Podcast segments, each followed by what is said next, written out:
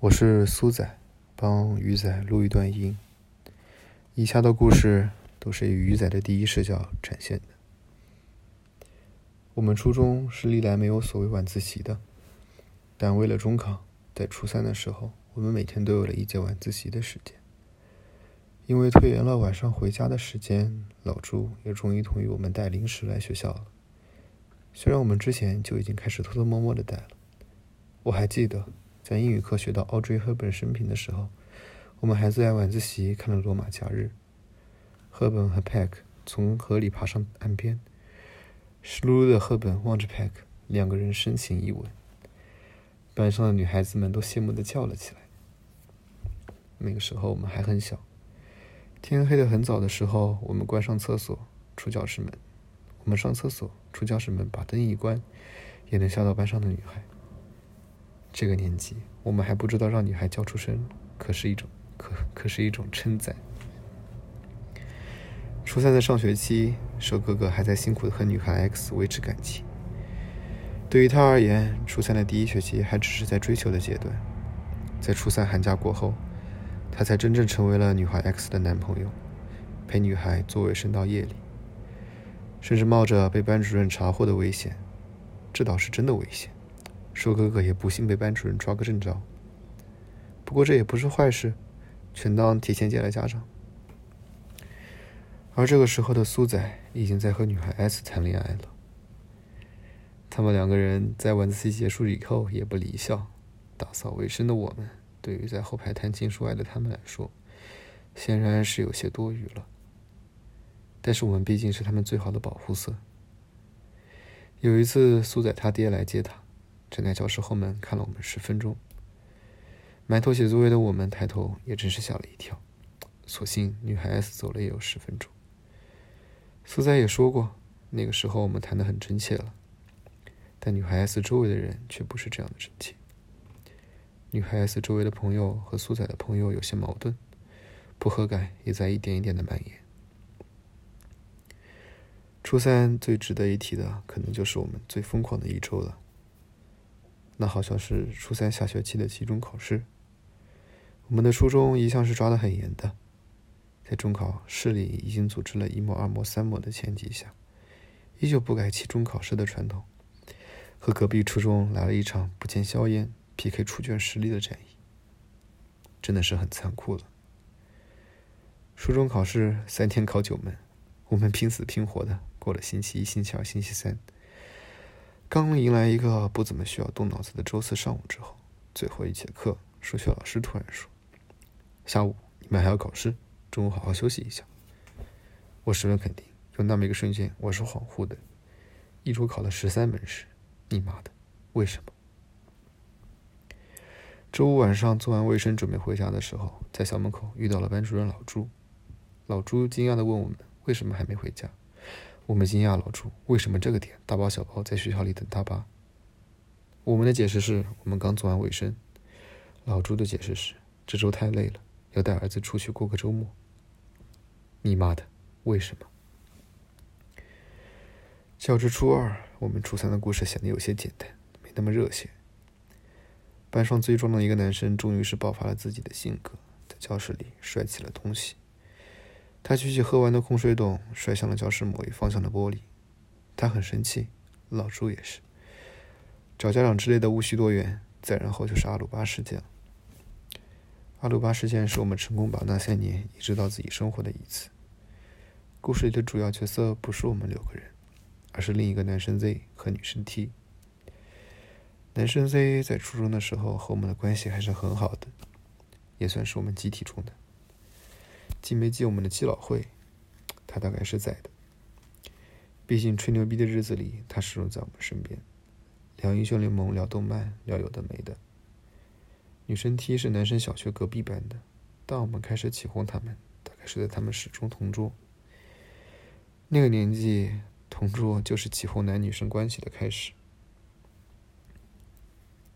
一旦同桌的时间长了，玩笑话就会四起。男生 Z 和女生 T 就是这样，一直被我们起哄。虽然我们从来没有直接证据证明之间他们之间存在过什么，老派一点的说法就是，青春就是这样吧。男生 Z 和女生 T 被我们从初一下学期开始起哄，一直到初三毕业，乃至是高中毕业之后，我们也把这个梗拿出来讲了一次。但确实讲出来，就好像回到那个时候，单纯的开玩笑就很好啊。那是在最后几节体育课的时候，我们几个等着体育老师那段无所事事的时间发生的。我同样不记得故事是怎么开始了。但好像是我们几个人开始阿鲁巴的，冲上去抬人的有我、苏仔和胖哥哥。但我记不起故事起因，却记得发起人大概的原因就是，苏仔和硕哥哥被老朱抓到了，而我找借口去数学老师办公室逃过一劫，令我窃喜。最开始的时候，我们几个男生抬起了几个男生。最终也是轮到了男生 Z，我们把他双手双脚一架，冲着足足球门框就直接冲了过去。我到现在还记得他的笑声，很凄惨的样子。但是谁能想到女生那边居然把女生踢也抬了起来？谁又能想到，这个时候初三十四五岁的年纪，冲动上脑，我们抬着男生的就去了。又有谁能想到，老朱居然在窗边看天，一眼就看到了我们。等我从数学老师办公室回来的时候，苏仔、硕哥哥和男生 Z 已经被罚坐在，已经被罚站在位置上。老朱一声骂着：“笑话吗你们？”我带着一点慌张，掩笑回了位置。阿鲁巴事件就是这样，开始的很快，结束的也很快。这么看起来，初三发生的事情就很琐碎，也可能是因为中考的原因，也可能是因为别的初三的故事总是发生的很快，结束的也很快。有时候这就很好，它发生的时候我们不会有什么感觉；有时候也很坏，我们会忽然感觉很难受。像之前我们提到过的一个女生，富婆。这个故事，据收哥哥最早说，是令他有点难受的故事。其实我们几个都有点难受的，毕竟我们的故事里少了个富婆掏钱，没钱是很难受的，没钱只能。在暑假骑行的时候，六个人挤两张床，挤一间房。天哪！青春啊！书归正传，故事里的另一个人是我。故事的开始是一场赌注，我和隔壁班一个熟识的同学约了一个赌，看看谁的下一场考试分数高。分数高的指定分数低的向指定女生表白。幸好那个时候，中国的女权文化还不在我们学生之间流传，我们还不至于被女权揪出来唾骂。按最后分数来看，他是输的，可得分的时候出了点差错。结果他分数看上去比我高了零点五分。他指了指富婆。那个时候，我和富婆倒是有些被传出的琐碎的话。他这个好，直接成真。你妈的，为什么？但我那个时候自认还是一个信守诺言的人，答应了说啥，我还是会老老实实去做，所以我去了。我本以为这件事能结束在摇篮里，但是富婆竟然答应了，这倒是有些出乎我的意料的。那个时候我好像还没有和女孩子谈过恋爱，说没感觉是假的，我也就和富婆谈了下去。富婆大概就是我被喊渣男的开始。只不过我始终把富婆当做赌约书的一部分，从来没有把她列进我全年有的表里。从富婆谈恋爱开始，我大概就发现自己这种三分钟热度的破习惯。我和富婆谈了两个星期，我自己的很清楚，完完整整的两个星期。故事发生的迅捷又简单，这是相对我的；故事发生的突然又难受，这可能是相对富婆的。